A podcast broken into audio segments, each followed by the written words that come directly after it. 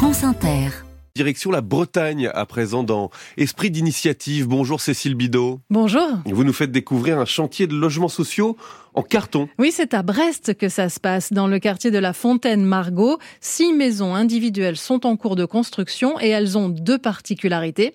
D'abord la structure, une ossature bois et sur pilotis. Il n'y a pas de béton entre le sol et la maison. Et puis tout le reste, plancher, toiture, murs, cloisons, est fait en carton recyclé. Ce sont des blocs constitués de feuilles de carton assemblées et séparés par des alvéoles d'air. Alain Marbeuf est le patron de Batipac, l'entreprise de Loire-Atlantique qui développe le produit.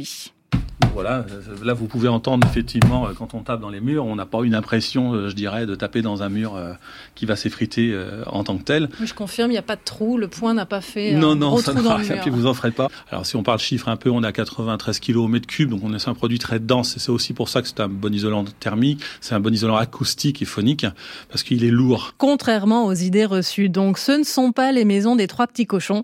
Alain Marbeuf a construit la toute première en 2013.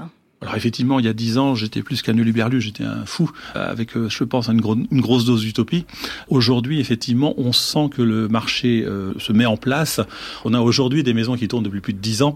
Il y en a une à Belle-Île-en-Mer, hein, il y en a même plusieurs à Belle-Île-en-Mer. Les vents à Belle-Île-en-Mer vont jusqu'à 200 km heure et il n'y a rien qui bouge en tant que tel. Donc on est sur un produit effectivement très pérenne dans le temps. L'utilisation du carton pour construire des logements sociaux à Brest est une première en France.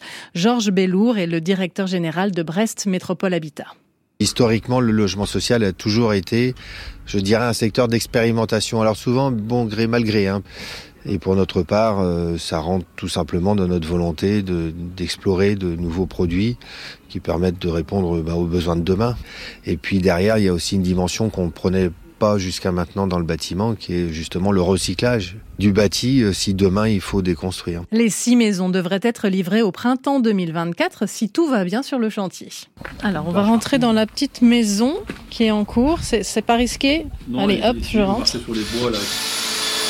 Jérémy Tu peux venir deux minutes, euh, s'il te plaît Oui.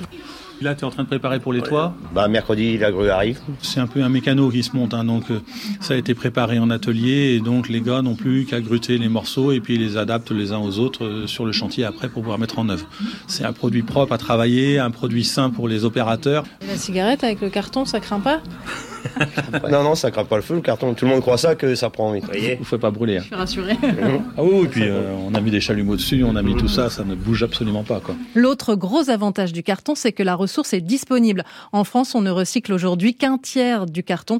Le reste est incinéré faute de filière pour l'utiliser. Des logements sociaux en carton. On réécoute votre reportage Cécile Bidot sur franceinter.fr à la page Esprit d'initiative. À Avec demain. quelques photos. À demain.